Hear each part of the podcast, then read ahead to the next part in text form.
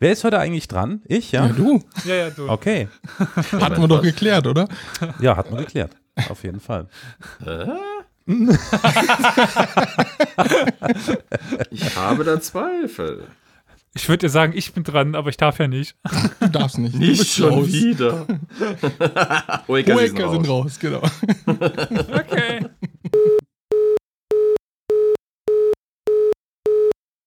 Okay, dann würde ich sagen, Olli, du darfst, glaube ich, oder? Na dann. Alle bright. Äh, Bright, brauchst du noch das Intro? Äh, brauchen nicht. Braucht ihr das Intro? Nö. Ich will nochmal eine Intro, äh, eine, eine äh, wie, wie sagt man, eine Nachmache, eine. Ich Ein will das Wort von? Carol. Ein Intuts. Eine, eine, Eine Karolche. Imitation. Eine Imitation, eine, eine Karolche. Na dann.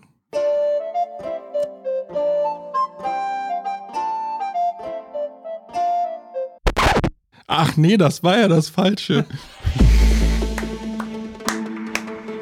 Klassiker. Klage geht raus, ne? mein Anwalt schreibt dir dann. Plagiat.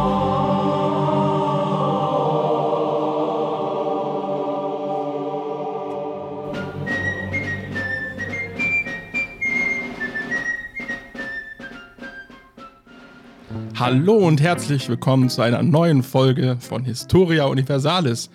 Schön, dass ihr wieder den Play-Button in eurem Podcatcher gedrückt habt. Ja, heute habe ich nach langer Zeit mal wieder ein Thema, aber bevor wir dazu kommen, möchte ich erstmal meine Mitpodcaster begrüßen. Zum einen das Triumvirat aus dem Saarland, angefangen bei Victoria. Hallo Victoria. Hallöchen. Dem guten Flo Guten Tag. und natürlich Elias. Ich muss nicht ganz monoton reden. Hallo. Aber bei uns ist auch der Osten vertreten durch den wunderbaren Karol. Hallo Quoten Karol. Ossi, ja genau. Bonjourchen. Dafür haben wir dich dabei. ja. Und wir Hast du dürfen gut gemacht, natürlich, Karl. Gleich gibt's eine Banane.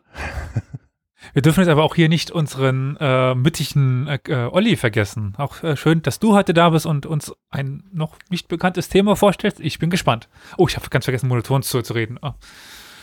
Der, Hm, nix mittige, der, der mittige Olli. Om. monoton reden. Ja, ich darf nur auf einer Tonhöhe reden. auf was spielst du da an? Etwa auf Feedback, Ich habe keine Ahnung. was wir bekommen haben? Möglicherweise. Ja, vielleicht. Wie, wir kriegen Feedback. Mag manchmal vorkommen. Es hören Leute tatsächlich zu. Was? Selber schuld. Oh, was? Echt? Okay. Vielleicht schalten sie auch einfach nur früher ab, schreiben aber irgendwas, das langweilig und so und monoton. Oh Gott, ist das anstrengend. Okay, ja gut, also Hausmeisterei, Leute. Wir ziehen uns mal alle Ja. kurz den blauen Kittel über. Äh, Rohrzange äh, rein in die Ich habe eh die. Kittelschürze an. Ich nur. genau, du wischst ja bloß. Ähm, ja, Feedback. Äh, Wir haben darauf schon ein wenig Bezug genommen. Äh, und zwar ging es da noch um Folge 133 und so. Da wurde unter anderem, deswegen spricht Elias so, so dröge und langweilig kritisiert, dass wir zum Einschlafen seien. Vielleicht ist das der Grund, warum wir das machen, damit ihr, liebe ZuhörerInnen, ich betone innen, Carol, willst du damit was andeuten? damit ihr in eurem Bettchen schön einschlaft. Genau, das führt uns dann gleich zum, das führt uns dann gleich zum nächsten äh, Feedback, das wir auf YouTube bekommen haben. Vielen Dank dafür. Wir wurden in diesem Falle allerdings nicht gescholten dafür, dass wir eher zum Einschlafen sind, sondern dass wir okay sind, dass das gut klingt und, und eine gute Mischung ist, aber dass das Gendern schon irgendwie nervt. Ich meine, nicht gendern nervt irgendwie auch und man gewöhnt sich ja dran. Ich denke auch. Ja, also lieber Zuhörerin, also lieber Zuhörer, ich nehme an, es ist ein Zuhörer. Ich meine fast, das ist ein Zuhörer. Ich bin ziemlich sicher, es ist ein Zuhörer. Liebes Zuhörer. Liebes Zuhörer, ich würde, ich würde sagen, hab noch ein bisschen Geduld. Das ist wirklich eine Gewohnheitssache. Irgendwann mit der Zeit geht das in Fleisch und Blut über. Das haben wir ja auch am Anfang jetzt gehört bei der Begrüßung, als Olli ganz locker die Pod seine Mitpodcaster begrüßt hat. Ne? Also du merkst es, das braucht alles ein bisschen. Das ist alles noch im, im Entwicklungsprozess und ist eigentlich nicht schlimm. Und ich finde, dass, deswegen wollte ich dieses Feedback gleich an den Anfang stellen. Ich finde, dass es enorm wichtig ist zu gendern, um, wir kennen das Thema, ne? Was macht Sprache mit dem Denken?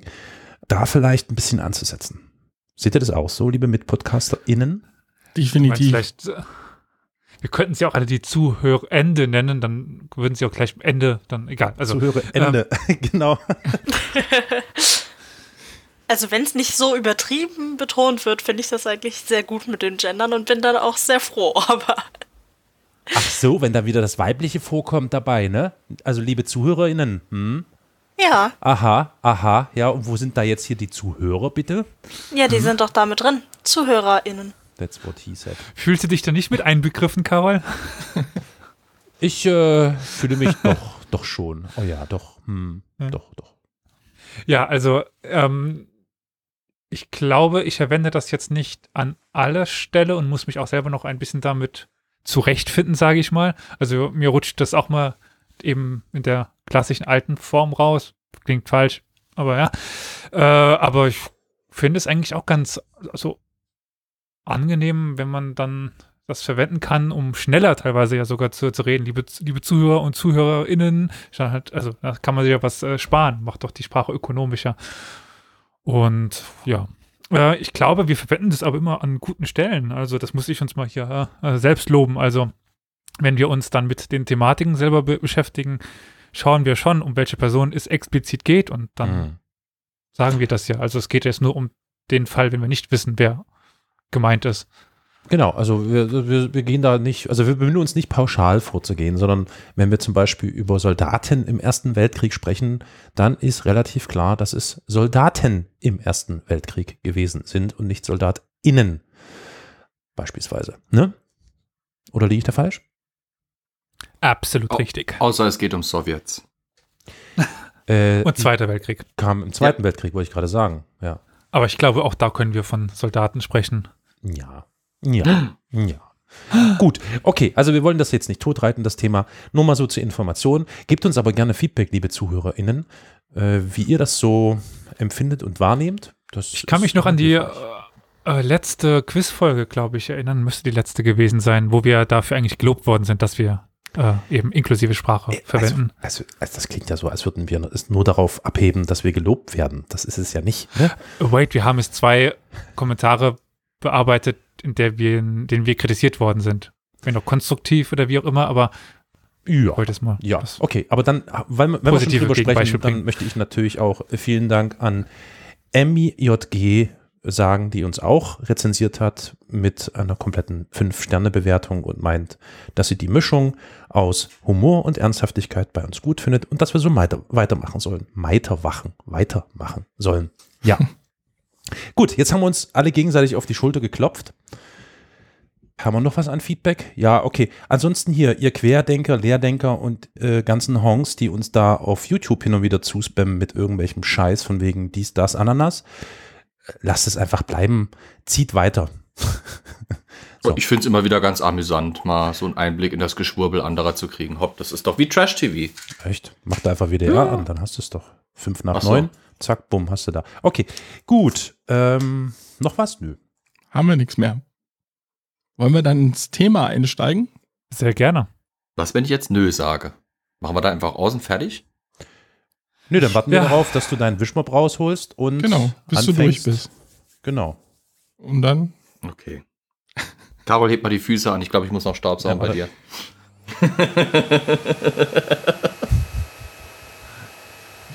Beutel voll, so wie das klingt, aber okay. Gut. Genug rumgefurzt, weiter geht's. gut, bevor ich jetzt zum Thema komme, würde ich gern von euch wissen, sagt euch der Name Josef Gens etwas? Und falls ja, bitte nicht verraten, um was es geht. Äh, Wie wird Gens geschrieben? Gens, wie ich, ähm, G-E-N-S oder Z oder NS, ja. Richtig. N-S? Nee. Da bin ich mir ganz sicher, den kenne ich nicht.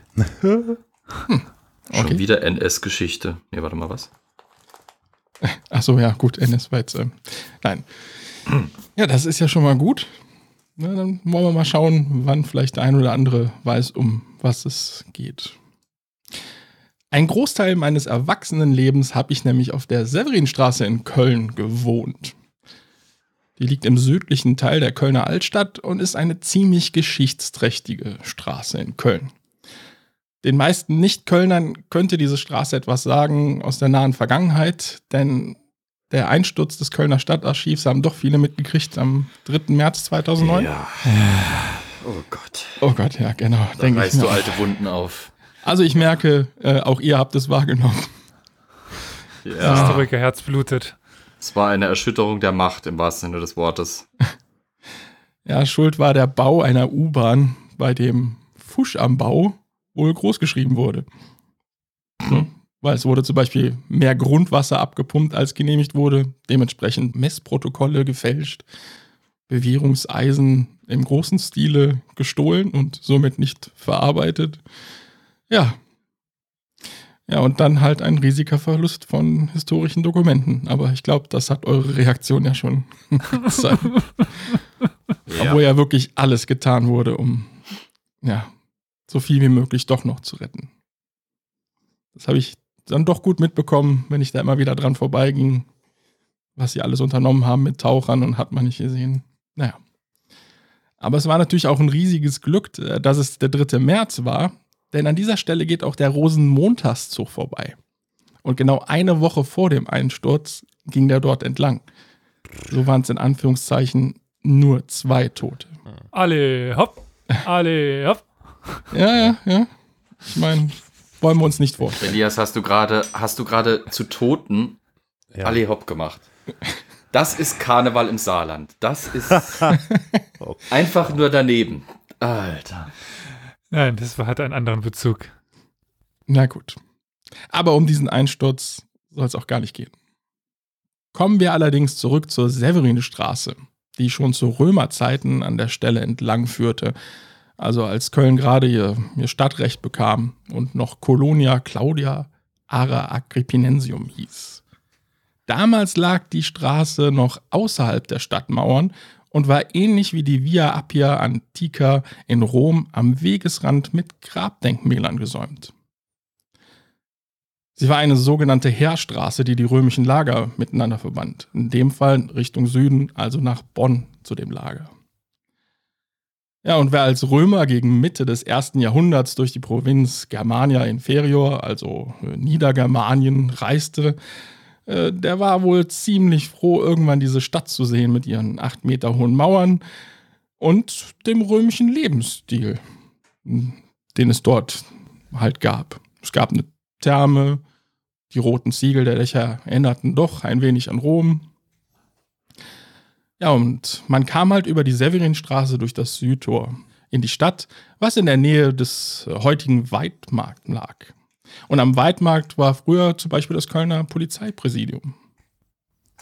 Ich frage mich jetzt, wie du den Bogen äh, ziehen wirst zu dem Namen, den du genannt hast. Also der klang jetzt nicht so, als wäre der römisch. Mhm. Interessant. Okay. Im Jahre 450 fielen die Franken in die Stadt ein und ließen sich hier nieder. Und sie nutzten die vorhandenen Römergräber zum Beispiel auch, um ihre Toten dort zu bestatten. Um 940 und später 1106 wurde die Stadt erweitert. Die Straße lag nun offiziell innerhalb der Stadt. 1180 wurde begonnen, eine neue Stadtmauer bzw. Ringmauer zu bauen. 1571 fertigte ein Kartograf mit dem Namen Arnold Mercator eine detaillierte Karte Kölns an. Ha, das, den kenne ich. Den kennst du. Ja, das ist schon mal etwas. Ja, Das war ja wieder klar. die Mercator-Projektion. Mhm. Gehst du darauf noch ein? Nicht wirklich, nein. Wieso? Du Soll kannst ich ja, das gerade mal. Äh, dann erzähl mal. Also, wenn wir uns hier heute Karten anschauen, nicht ein Globus, sondern eine Karte, dann ist da ja eine Verzerrung drin.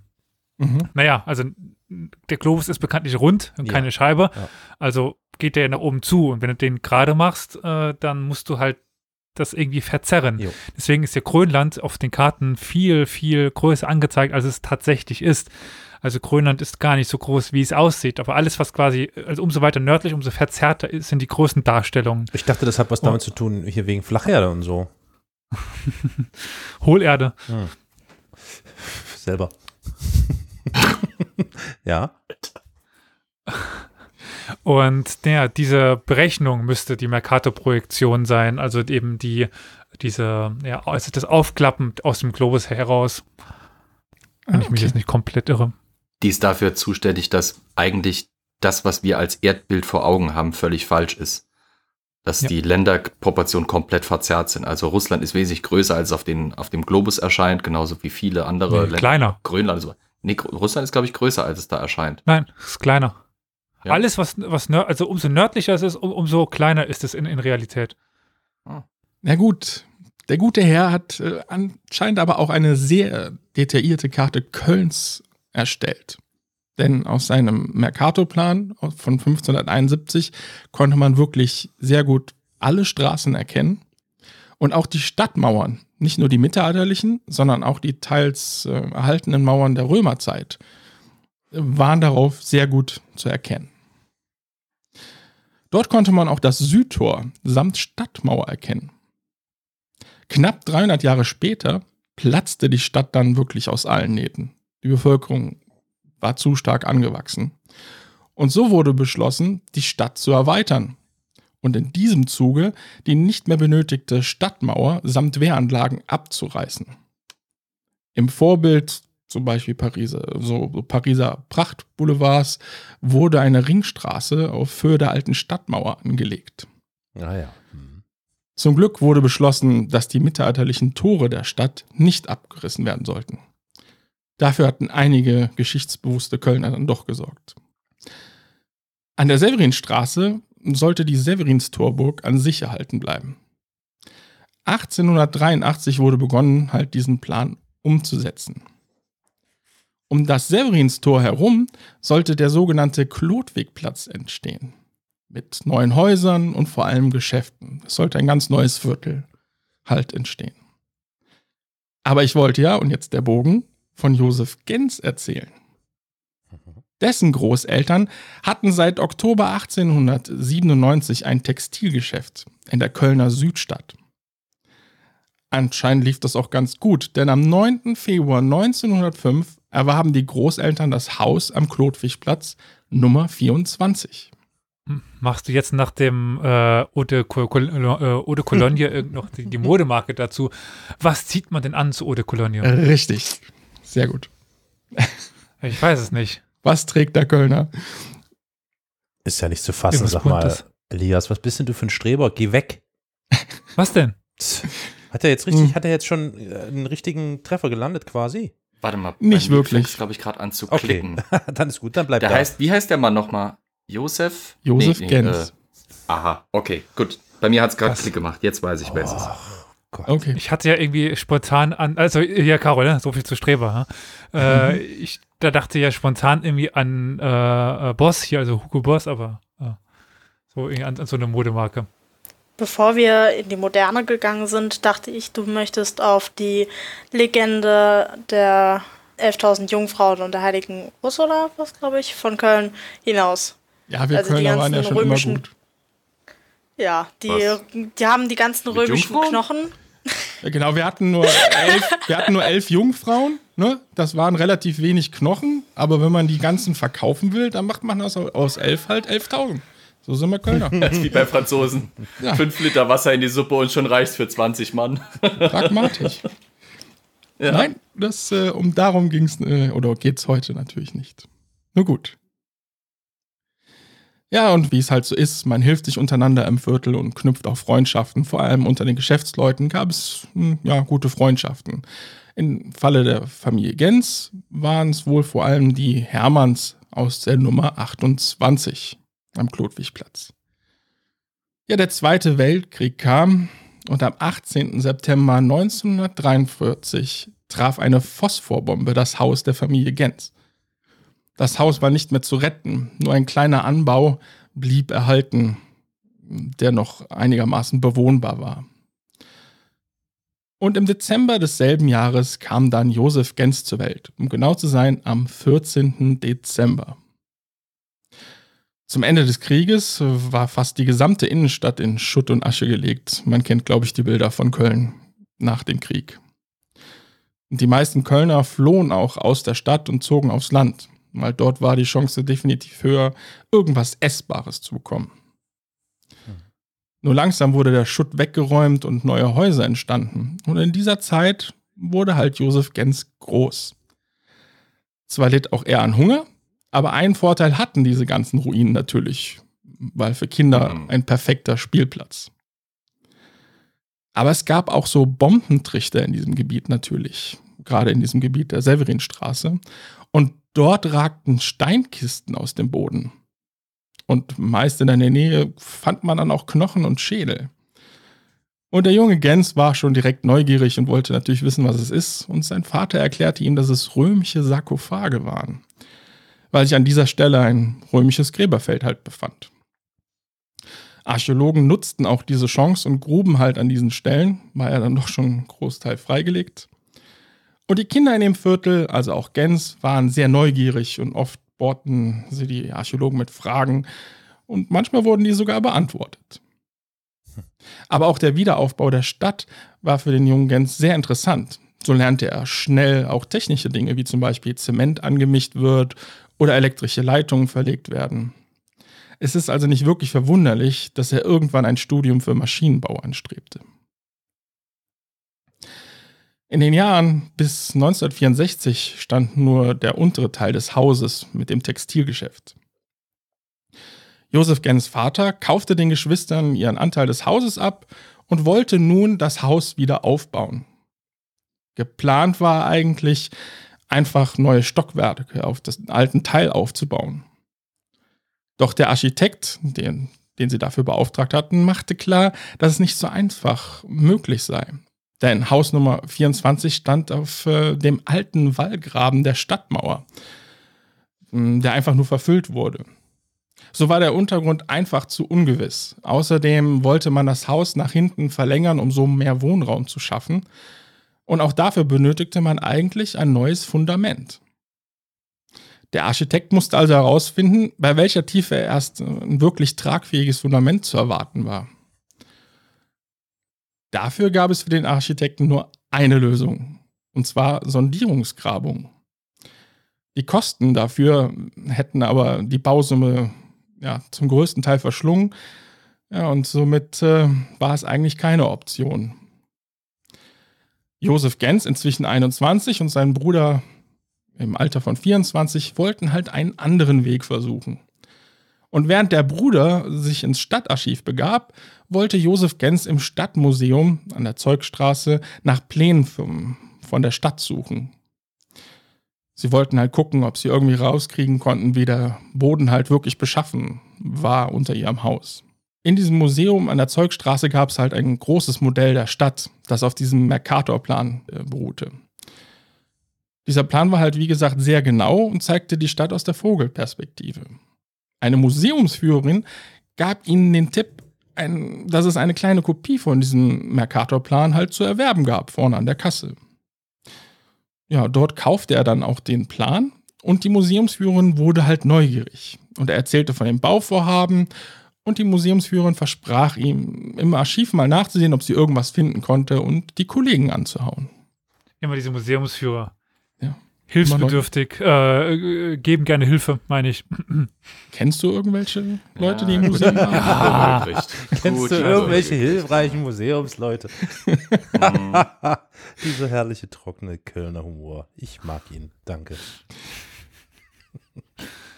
Ja, sein Bruder hatte zwar im Stadtarchiv keine Pläne gefunden, aber alte Fotos der Severinstorburg mit teilweise noch dem erhaltenen Wall. Die Museumsführerin hielt auch ihr Versprechen, konnte aber nur einen Buchtipp geben.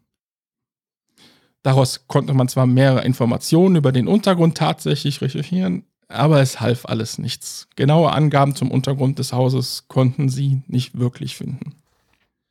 So blieb also nur die Option Sondierungsgrabung. Man sprach mit dem Architekten und konnte einen Kompromiss finden, dass nicht alle angedachten Sondierungsgrabungen notwendig waren. Scherzhaft sagte der Architekt, man könne ja einfach die Grabung selbst durchführen, dann würde man doch einige Kosten sparen. Ja, Josef Gens und sein Bruder dachten sich, ja, eigentlich auch eine gute Idee. Machen wir es halt selber. Was ist denn, Elias? Komm, ein bisschen Eigeninitiative. Victoria, wie siehst du das? Nein, einfach nein. Warum? Nein. Okay, kommen wir da später zu. Nicht, nicht selber graben. Das, oh, Ihr habt gut, auf Angst um der, eure Arbeitsplätze. So sieht's aus. Natürlich. damit hatte auch der Architekt eigentlich jetzt nicht gerechnet.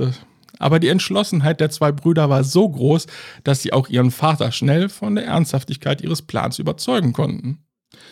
Nach Ostern 1965 wollten sie beginnen. Doch Josefs Bruder verschwand schon Karfreitag im Keller. Josef wollte eigentlich noch das schöne Wetter genießen, aber hörte zwei Stunden lang das Klopfen seines Bruders und, naja, ging dann doch auch in den Keller. Im sogenannten Hofkeller, also logisch, dem Keller unter dem Hof des Hauses, hatte der Bruder begonnen zu graben. Doch die beiden stießen recht schnell auf eine Betonplatte, circa 1,50 Meter mal 1,50 Meter groß. Äh, Sein Bruder hatte es nicht geschafft, die Platte zu zertrümmern mit der Spitzhacke. Äh, Und da es ziemlich dunkel war, es gab nur eine spärliche Beleuchtung, ging er um eine bessere, äh, für eine bessere Ausleuchtung zu, zu sorgen. Ja, Josef blieb zurück, versuchte sein Glück und schlug hart mit der Spitzhacke zu und tatsächlich platzte ein Teil der Platte ab, rauschte in, äh, in die Tiefe und die Spitzhacke leider auch. Und die Spitzhacke hatte leider vorher die spärliche Beleuchtung abgerissen. Ich dachte kurz, äh, das runterfallen und dann hinterherfallen und dann die Spitzhacke nach oben und dann drauffallen und so.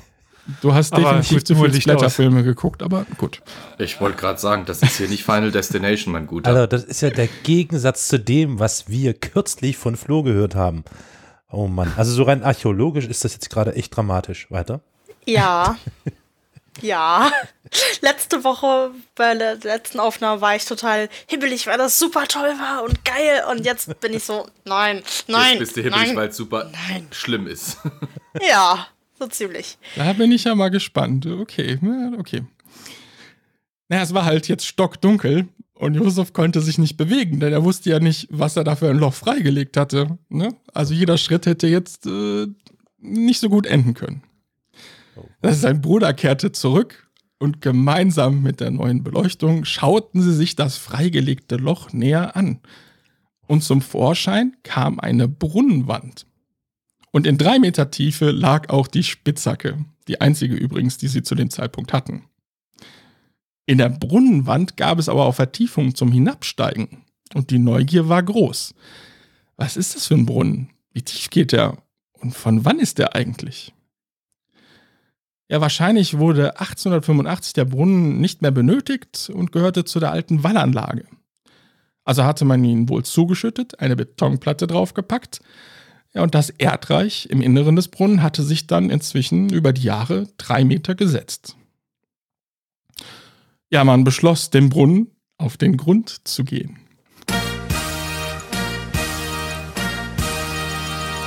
Aber dafür wollten sie sich Hilfe besorgen. Um genau zu sein, riefen sie einen Freund an. Hieß der Brunner? Nein, nicht wirklich. Schade.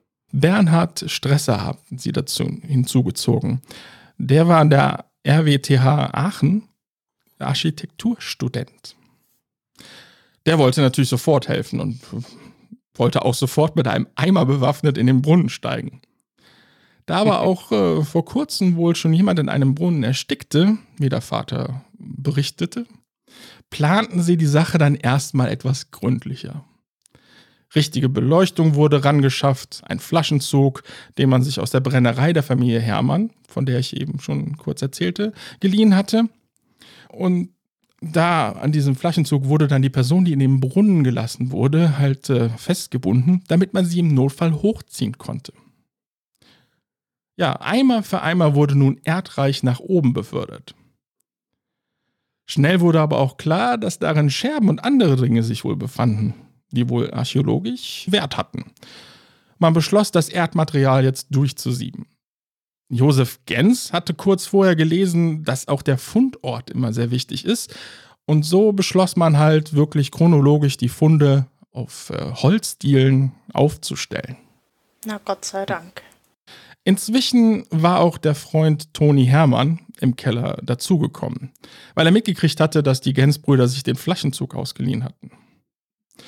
Während also die anderen einmal für einmal rauf, äh, ranschafften, begann Toni das Material zu sieben und die Fundstücke aufzureihen. Es kamen Scherben, Amphorenteile zum Vorschein und fast zum Schluss des Brunnens kamen 25 weiße Tonpfeifen zum Vorschein. Tonpfeifen? Der, Tonpfeifen. Oh. Mhm. Der Stadtkonservator wurde hinzugezogen und er bestätigte, dass der Brunnen aus dem Mittelalter stammte.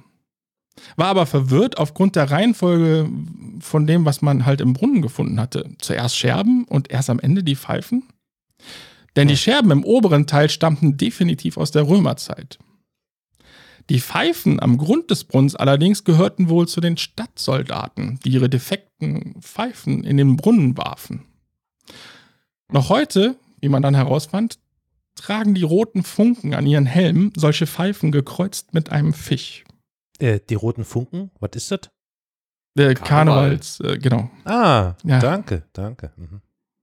Ähm, ja, und die Amateure. sind halt gekleidet wie die Soldaten früher und ja, okay. haben sowas anscheinend mit übernommen. Mhm. Klar wurde dann wohl, dass Erdreich aus der Umgebung genutzt wurde, um den Brunnen zu verfüllen. Und somit kamen halt die römischen Scherben obendrauf. Den Brunnen, den sie freilegten, war insgesamt zwölf Meter tief. In Erwartung, mehr bei den Sondierungsgrabungen zu finden, boten Bernhard und Toni natürlich ihre Hilfe an. Das neu gegründete Team war voller Tatendrang und man grub.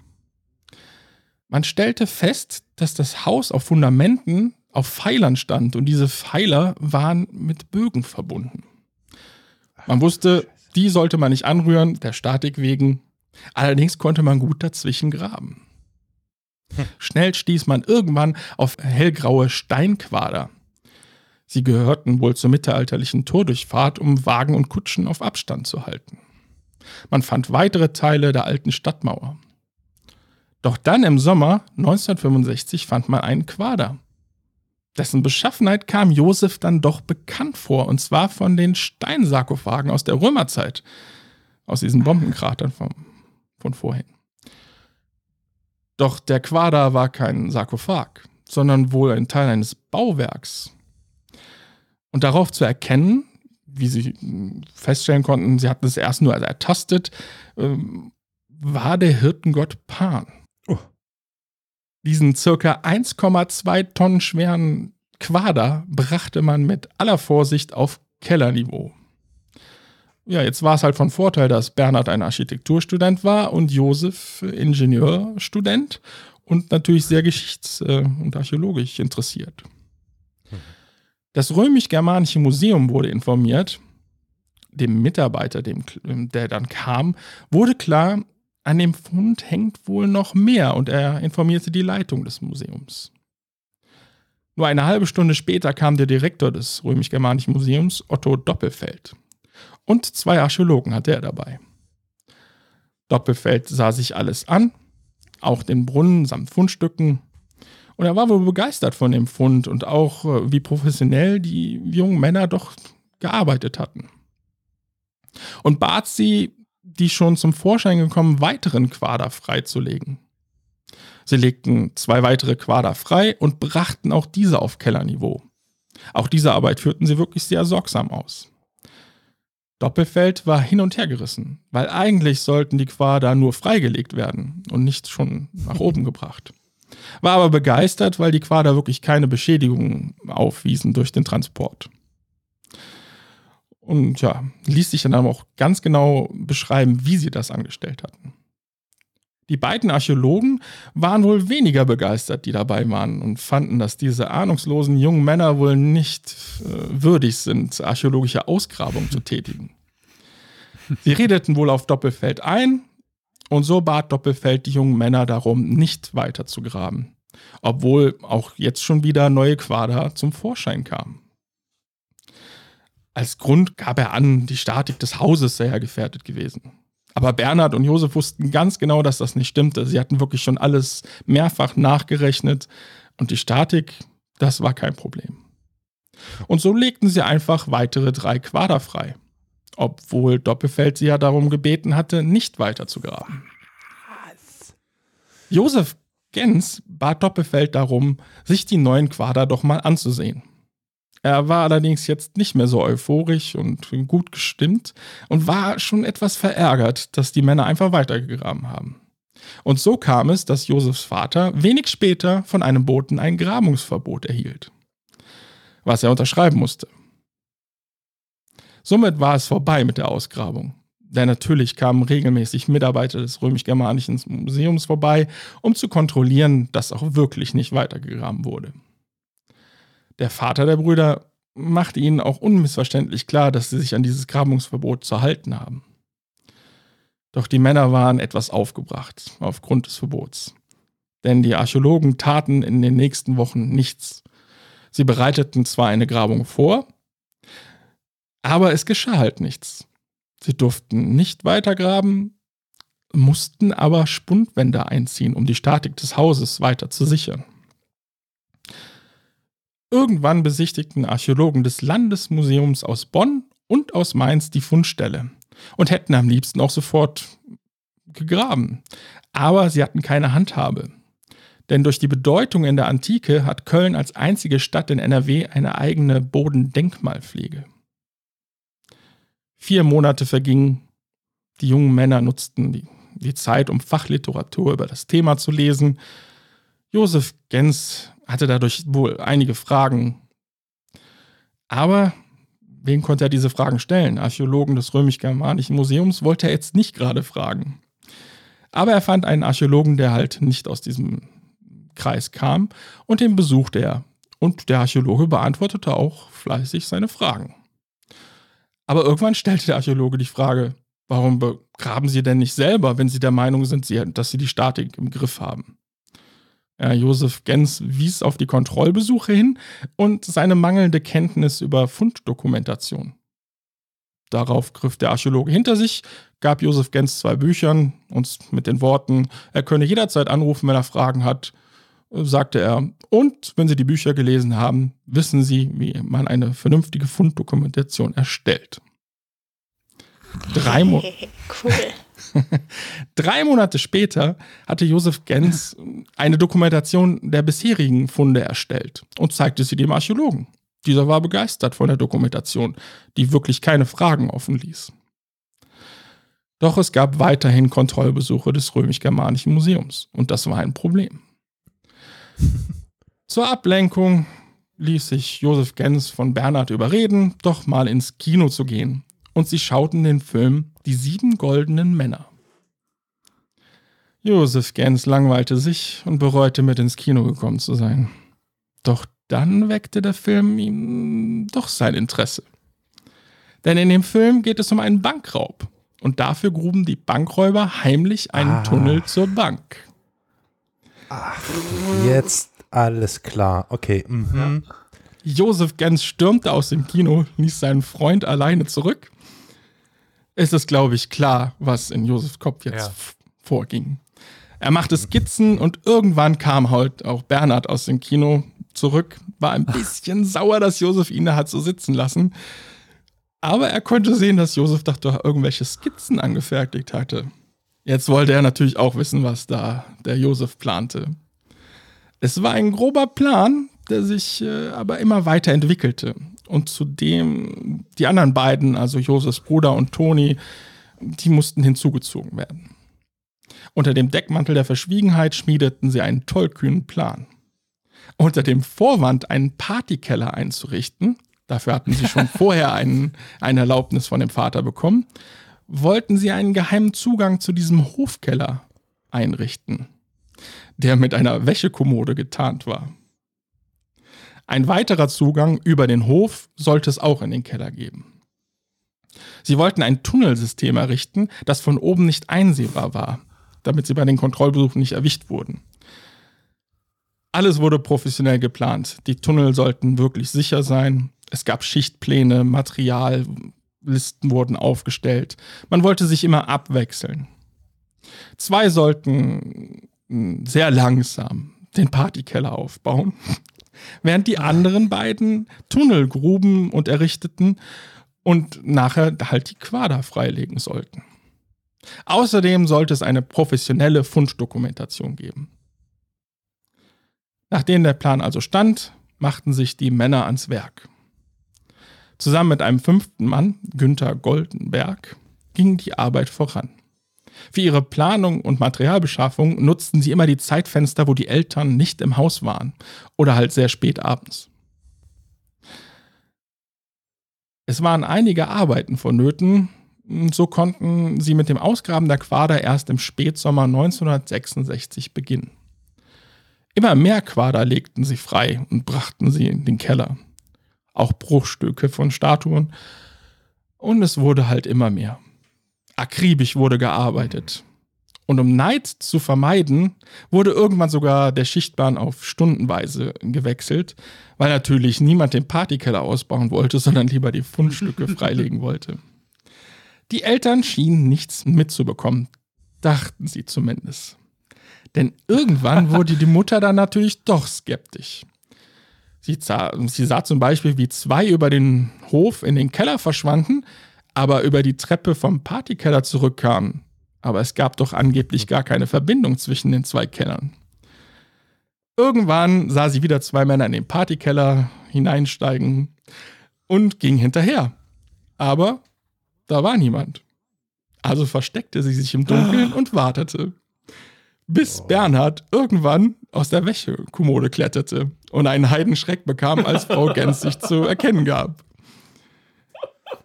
Sie ließ sich das Projekt ganz genau zeigen und war wirklich erstaunt, was die Männer da wirklich erreicht hatten. Also die sind wirklich sehr professionell rangegangen. Also die Tunnel waren sehr sicher ausgebaut und wirklich wirklich sehr akribisch. Sie haben wirklich alles festgehalten. Wirklich Material gibt es immer noch alle Listen, wer wann wo gearbeitet hat. Bis heute gibt es halt diese, ja, diese Dokumentation. Und dann grub sie mit. Nicht ganz. Oh, Inzwischen waren nämlich 19 Tonnen schwere Quader oben im Keller.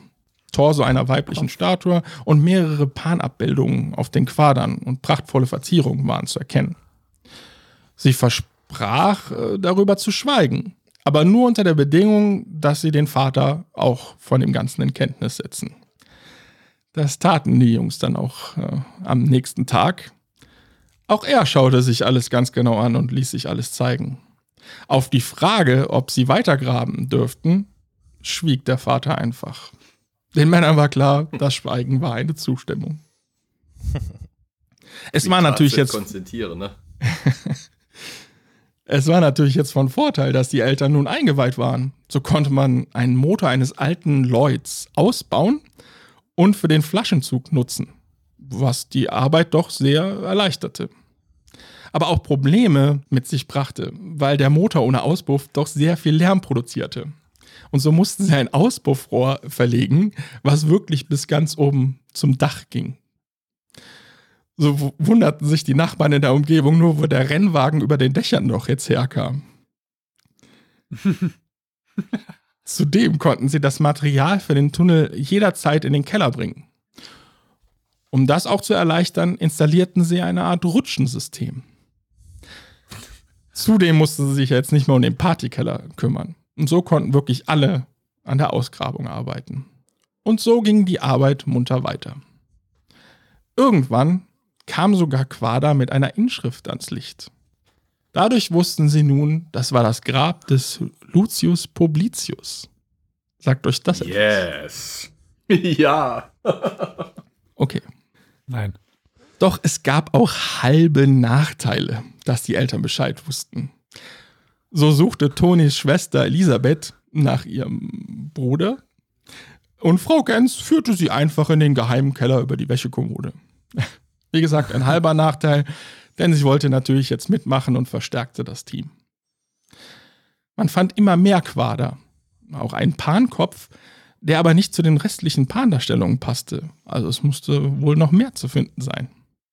Bei einer weiteren Besprechung im Esszimmer der Familie Gens platzte jetzt auch noch der jüngere Bruder von Toni und Elisabeth herein.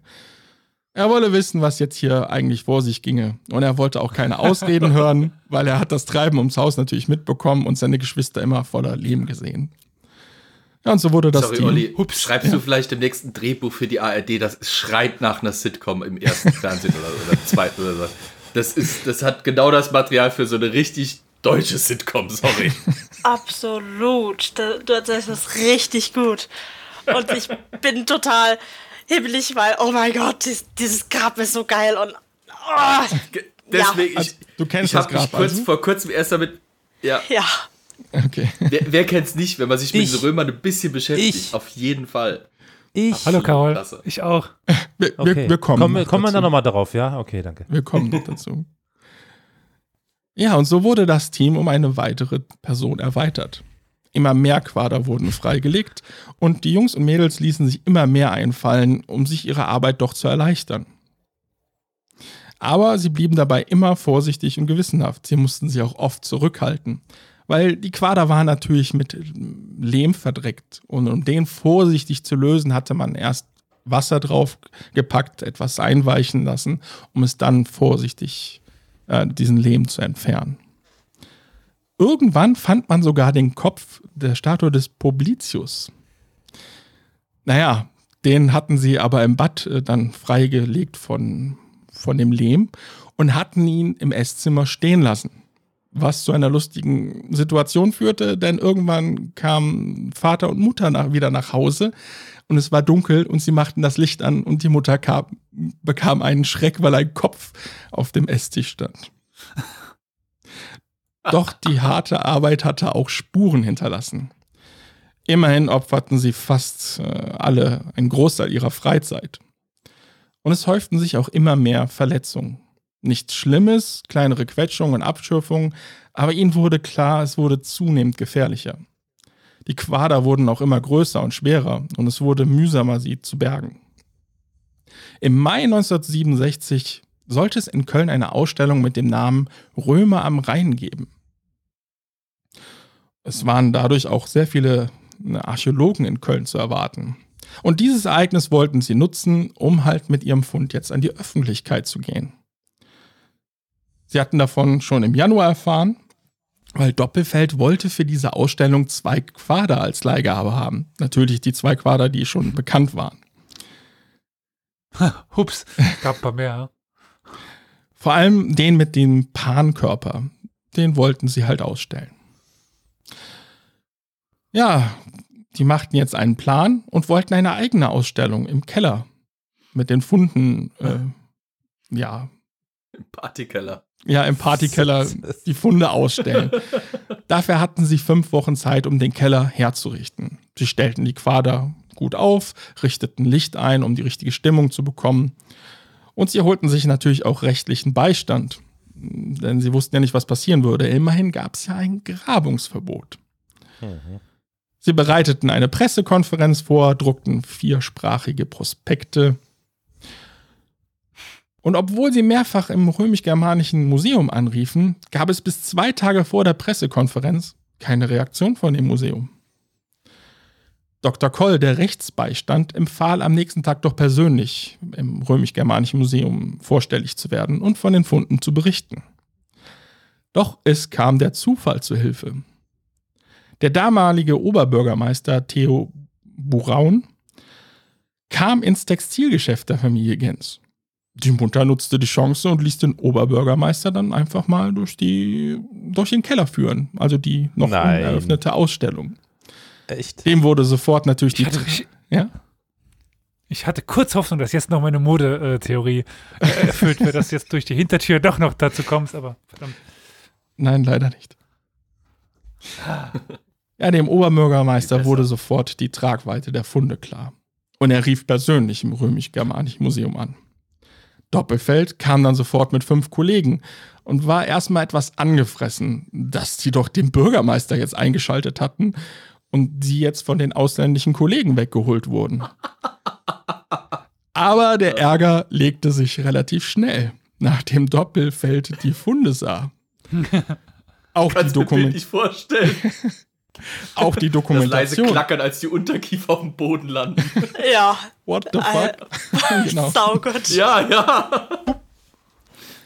Auch die Dokumentation ließ sich Doppelfeld zeigen, die sichtlich beeindruckend war. Ja, und es war wohl eine wahrhaft herausragende Leistung des Teams. So empfand er es zumindest. Und der Punkt Grabungsverbot wurde nie angesprochen. Die Pressekonferenz fand wie geplant zwei Tage später statt und am selben Abend erschienen die Berichte der Reporter. So lautete eine der Überschriften zum Beispiel im Bann des antiken Faun. Sieben junge Amateurarchäologen sorgen für Ausgrabungssensationen am Klodwigplatz im Fringsfädel. Auf dem Weg, sich eine solche Zeitung druckfrisch äh, zu besorgen, kam Josef Gens am Verkehrsamt vorbei. Dort war eine 80 Zentimeter hohe Statue ohne Kopf im Schaufenster und mit dem Hinweis Fundort Klodwigplatz 1884 und erinnerte sich an einen kleinen Kopf, den sie gefunden hatten. Am nächsten Tag ging er mit diesem Kopf bewaffnet in dieses Verkehrsamt und bat darum, äh, sich die Statue doch mal genauer angucken zu dürfen. Ja, umringt von allen möglichen Leuten konnte er dann tatsächlich probieren, diesen Kopf aufzusetzen. Und er passte. Schnell wurde ihm klar, dass es bestimmt weitere Funde gab, die schon 1884 gefunden wurden. Und tatsächlich im Archiv des römisch-germanischen Museums wurde er fündig. Und es wurden weitere Quader gefunden, die schon 1884 ausgegraben wurden. Ja, lange gab es einen riesigen Andrang am Haus der Gens. Viele wollten die Ausstellung sehen, aber im Sommer ach, äh, 1967 wurde der Andrang etwas weniger. Josef Gens hatte die Idee, die Pan-Darstellung komplett im Keller aufzubauen. Da gab es nur leider ein Problem. Die komplette Pan-Darstellung war etwa vier Meter hoch und der Keller nur 2,50. Eigentlich wollte Josef diese Idee den, ja, genau. Eigentlich wollte Josef die Idee den anderen gar nicht präsentieren. Die hatten doch so viel Arbeit in der letzter Zeit gehabt. Naja. Aber die anderen fanden die Idee super. Und so wurde kurzerhand der Keller an der Stelle auf vier Meter gebracht. Am 27.09.67 eröffneten sie eine neue Ausstellung im Keller. Die Kölner Rundschau schrieb, das Grabmal des Publicius steht im Scheinwerferlicht. Wieder gab es einen riesen Besucheransturm. Die Stadt Köln beauftragte zu dieser Zeit Professor Harald Petro Kowitz vom Landesmuseum Bonn. Der sollte ein Gutachten erstellen. Und er kam zum Ergebnis, dass, dass der Fund etwa 320.000 Mark wert sei. Dem Team war klar, dass die Summe wohl eher zu niedrig angelegt war, wurde er immerhin ne, von der Stadt Köln beauftragt. Ja, sie wollten halt ein Gegengutachten erstellen lassen. Ein Professor Kehler legte am 20. Mai 1968 ein Gegengutachten vor, was fast doppelt so hoch war. Er empfahl der Stadt Köln, den Ausgräbern doch ein faires Angebot zu machen. Natürlich wollte das Grabungsteam gerne das Grabmal im neu geplanten römisch-germanischen Museum aufgestellt sehen. Doch es gab ein Problem. Das Grabmal war knapp 15 Meter hoch und der Neubau, der war für eine solche Höhe nicht geplant. Aus Kosten- und Zeitgründen wollte man das Grabmal also nicht dreidimensional aufbauen, sondern einfach nur die Teile, zum Beispiel der Seitenwand, an die Wand hängen und so ausstellen. Obwohl Doppelfeld und Kehler sich für den Gesamtaufbau stark machten, blieb die Stadt aber bei ihrem Plan, es nicht komplett aufzubauen. Also setzten die Ausgräber die Stadt etwas unter Druck. Wenn das Grabmal nicht komplett aufgebaut wird, könnte man es ja auch weiter im Keller ausstellen. Ultra-Partykeller. Da inzwischen aber auch die internationale Presse, wie zum Beispiel die New York Times, über den Fund berichteten, gab es auf einmal sogar Angebote aus dem Ausland. Und zwar nur für Teile der Funde. Und so gab es zum Beispiel für die Publicius-Statue ein eine Million Mark Angebot. Spätestens Wann jetzt muss. Hm? Wann das war? Wann war das 19 nochmal? 1968, glaube ich. Müsste das gewesen sein, du die Kante. Fast eine Million Mark 1968. Das war wirklich, Nur für die Statue. Nur um das ne? mal in Perspektive. Ja, ja, nur Ja. um das mal in Perspektive zu setzen. Das ist unfassbar viel Geld für die damalige Mhm. Zeit. Also eine Million Mark damals, das sind drei, vier, fünf Millionen Eu- Euro heute, glaube ich, um den Dreh rum fast. Jo. Ja, spätestens jetzt musste die Stadt handeln. Professor Hugo Borger, der zwischenzeitlich die Leitung des römisch-germanischen Museums hatte, veranlasste, das Dach an der Stelle etwas anzuheben. Und 1970 kaufte die Stadt Köln das Grabmal für 510.000 Mark. Schnäppchen. Ja, Schnäppchen, kann man so sagen. Der Architekt und Bauforscher Gundolf Precht wurde mit dem Wiederaufbau des Grabmals im römisch-germanischen Museums betraut. Seine Rekonstruktion von 1974 orientierte sich an der Konst äh, Rekonstruktionsplänen von Josef Gens. Die hatte er so zwischen 68 und 71 hatte er mehrere Vorschläge gemacht, wie das Grabmal wohl ausgesehen haben konnte. Und von Heinz Kehler, der hatte auch eine Rekonstruktion veröffentlicht. Das Grabmal, so wie es jetzt aufgebaut ist, besteht aus 70 gefundenen Quadern. Und 25 weitere, also 70 hatten die gefunden in ihrem Keller, und 25 weitere Quader, die schon 1984 gefunden wurden. Heute steht das Grabmal im römisch-germanischen Museum zusammen mit dem Dionysus-Mosaik, die zwei bedeutsamen römischen Funde aus Köln. Aber was wissen wir über das Grabmal und vor allem über Lu- Lucius Publicius? Ja, ein solches Pfeilergrab war bestimmt nicht billig. Ein etwa ein Meter hoher Grabstein kostete damals etwa 900 Sesterzen, was ein Jahresgehalt eines einfachen Soldaten entsprach. Über, über Publicius wissen wir leider nur das, was die Inschrift auf den Quadern preisgibt. Dort steht, dem Lucius Publicius, Sohn des Lucius aus dem Bürgerbezirk der Terentiner Tribu. Veteran der fünften Legion Allode. Gemäß dem Testament. Also das ist die, die, der erste Teil der Schrift. Also wissen wir daher schon mal, dass Lucius Publicius äh, wohl aus dem Bürgerbezirk Tribus Terentia stammt, was ursprünglich zwischen Rom und Neapel lag aber später auch Bereiche Oberitaliens oder Südfrankreich äh, bezeichnete. Und er war Veteran der fünften Legion und kehrte anscheinend nicht in seine Heimat zurück. Das war nicht verwunderlich. Nach der Militärzeit wurden Soldaten oft große Landstücke zugewiesen oder große Geldsummen geboten, wenn sie sich, in, wie in diesem Fall, in der Provinz äh, Germania niederließen. Keine schlechte Idee, das Geld zu nehmen und ins römische Köln zu ziehen. Wahrscheinlich nutzte er das Geld, um einen gut laufenden Handel aufzubauen. Weil anders ist es nicht äh, zu erklären, dass er ein so prunkvolles Grab sich leisten konnte.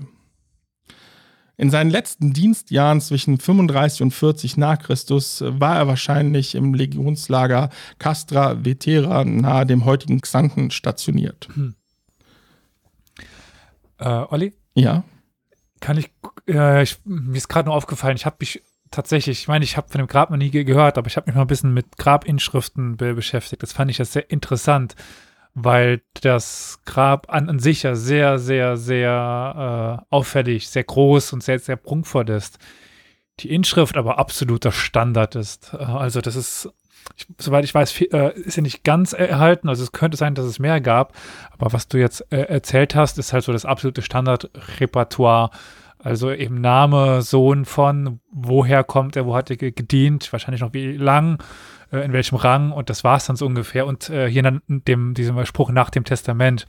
Also äh, das konnte dir quasi jeder Steinmetz innerhalb von ein paar Stunden runterklöppeln.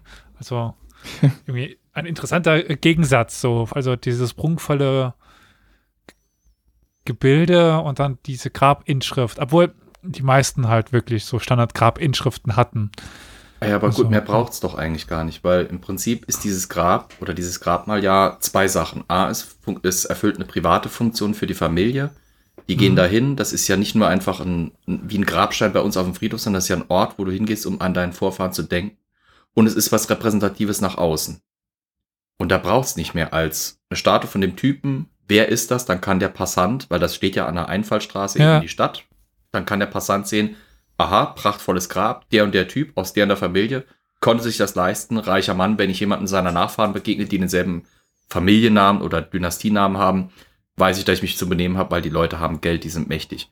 Mehr braucht es eigentlich gar nicht. Hm. Ist mir nur aufgefallen, so, das äh, ist doch immer wieder interessant äh, zu sehen. Gut für Archäologen. Können sie schneller datieren und schneller verstehen.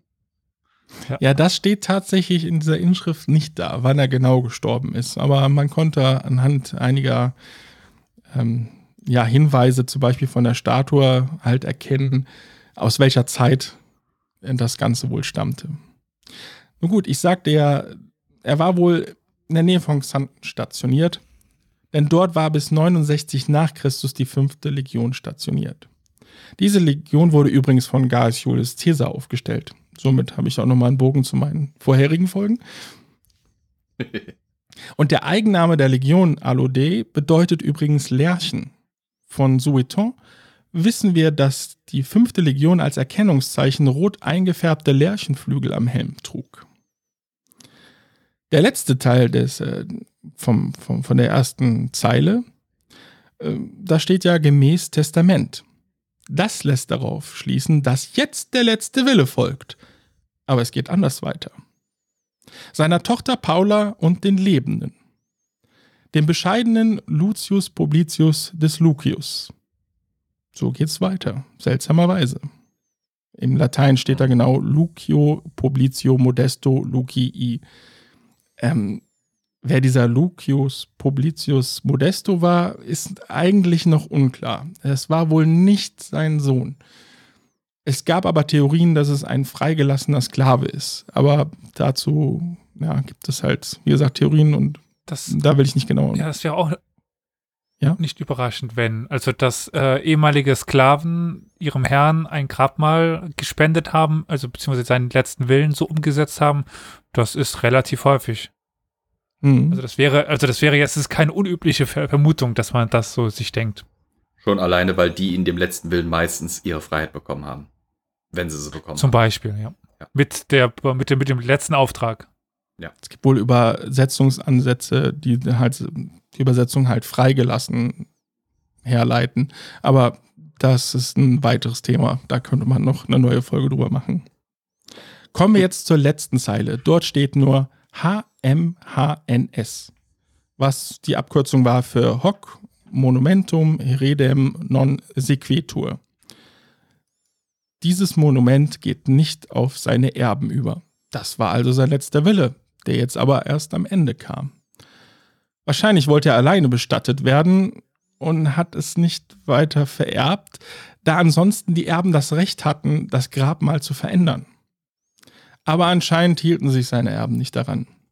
Da keine Frau erwähnt wurde, kann man daraus eventuell schließen, dass sie wohl früher starb. Aber seine Tochter hörte wohl nicht auf den Vater und so wurde sie wohl auch im Grabmal beigesetzt äh, und halt ihr Stein mit dem Text äh, wurde halt zwischen die anderen beiden Zeilen einfach gesetzt. Über das Grabmal und ob es richtig zusammengesetzt im Römisch-Germanischen Museum steht, gibt es inzwischen viele Theorien und auch einen kleinen Streit, ob das jetzt äh, wirklich so richtig aufgebaut ist.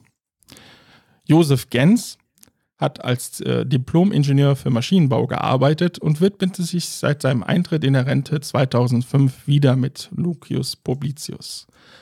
Und hält, wenn er nicht gerade äh, wegen Corona daran gehindert wird, auch Vorträge zu dem Thema.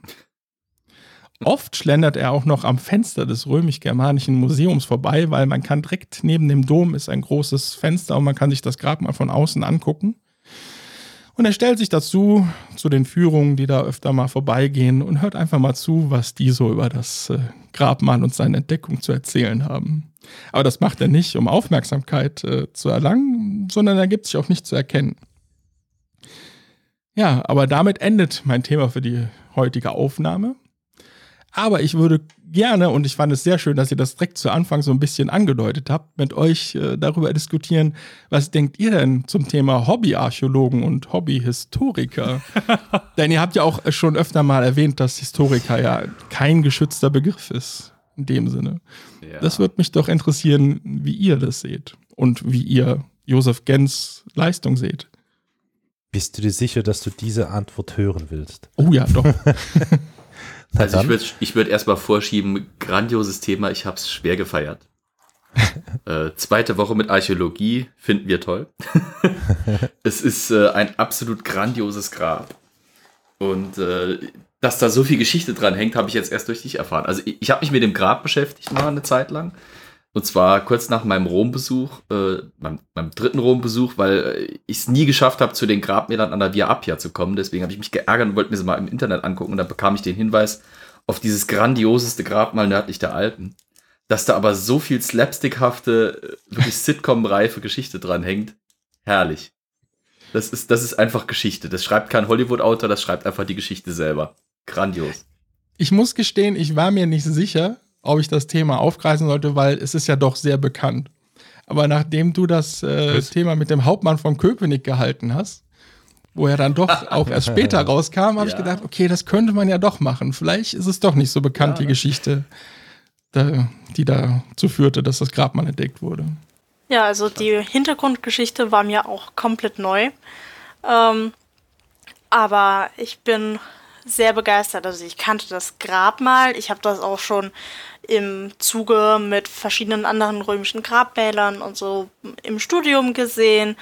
Aber die Hintergrundgeschichte wusste ich nicht. Und ja, ich bin sehr beeindruckt. Und um deine Frage zu Hobbyarchäologen zu beantworten, ähm, erstmal mit Vorsicht zu genießen, aber er hat das ja wirklich unfassbar gut gemacht. Er hat sich da informiert, er hat dokumentiert, er hat sich Hilfe geholt bei Sachen, die er nicht selber wissen konnte.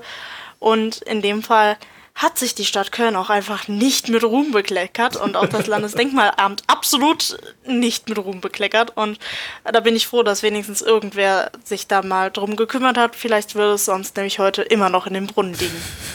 Ja. Also der Begriff Snobismus ist mir ständig wieder hochgekocht bei der, bei der Anhören der Geschichte. Es war so viel Snobismus und Arroganz einfach da drin dabei. dass Ich fand es schon wieder köstlich, dass die dann am Schluss quasi wie, wie die Katze, die äh, in die Wohnung macht, da mit der Nase reingedrückt wird. So nach dem Motto, da guck, da guck, das hast du verpasst, selber schuld. Ah. Klasse. Ich meine, die Hobbyhistoriker sind, es gibt ja so verschiedene Gruppen von Hobbyhistorikern. Oh ja. Es gibt die Art von Hobbyhistorikern oder von Hobbyarchäologen, die ziehen mit einer Sonde los, nicht weil sie Geschichte entdecken wollen, weil, sondern weil sie Profit drin sehen. Äh, die zweite Gruppe geht einfach so los, weil sie den Nervenkitzel des Findens wollen. Aber es gibt halt auch einfach jede Menge Leute, die es tatsächlich auch richtig und ernsthaft machen. Ähm, und das Problem ist, ich glaube, die überschätzen teilweise, wie groß die Kapazitäten in der, in der Archäologie tatsächlich so weit sind. Also nicht jeder, der dann irgendwie was findet und dann zu einem Archäologen oder zu einem archäologischen Team gehen will, äh, kann dann auch damit rechnen, dass da sofort jemand gefähr bei Fuß steht. Weil ich korrigiere mich, wenn ich falsch liege, Victoria, die Archäologie ist äh, eigentlich bundesweit ziemlich überfordert im Moment mit ihren Aufgaben. Die müssen Oh, so viel. Notgrabung machen. Die kommen gar nicht hinterher. Also das heißt, wenn dann jemand sagt, ich habe in meinem, in meinem Garten was gefunden, äh, winken die teilweise einfach ab, weil sie nicht die Zeit dazu haben oder die Möglichkeit dazu haben, da loszulegen und zu sagen, okay, wir machen da eine Grabung. Ja, also das auf jeden Fall. Ähm, aber ich meine, das war ja jetzt noch zu einer anderen Zeit.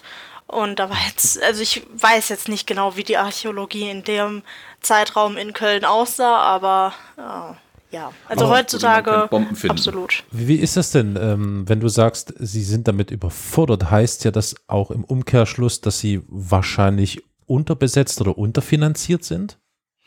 Ja, Aha. Also- Vor allem B.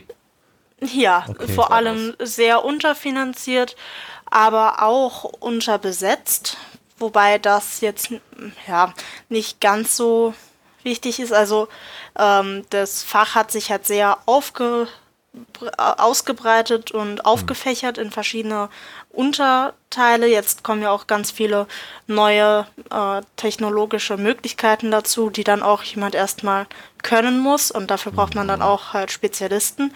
Und ähm, ja, inzwischen ist wirklich 90 bis 95 Prozent, fürchte ich, nur noch Rettungsgrabungen. Das bedeutet, jemand will da was bauen, findet irgendwas, Und dann muss ein archäologisches Team anrücken und dann innerhalb von einer Woche, vielleicht kriegen sie einen Monat, je nachdem wie groß das ist, äh, alles rausholen, was geht und das halt so gut wie möglich dokumentieren, bevor halt der Bau weitergeht. Das heißt, richtige Forschungsgrabungen oder das, was gefunden wird und man dann einfach nur, um das halt sich anzugucken, ausgraben kann, das ist Utopie.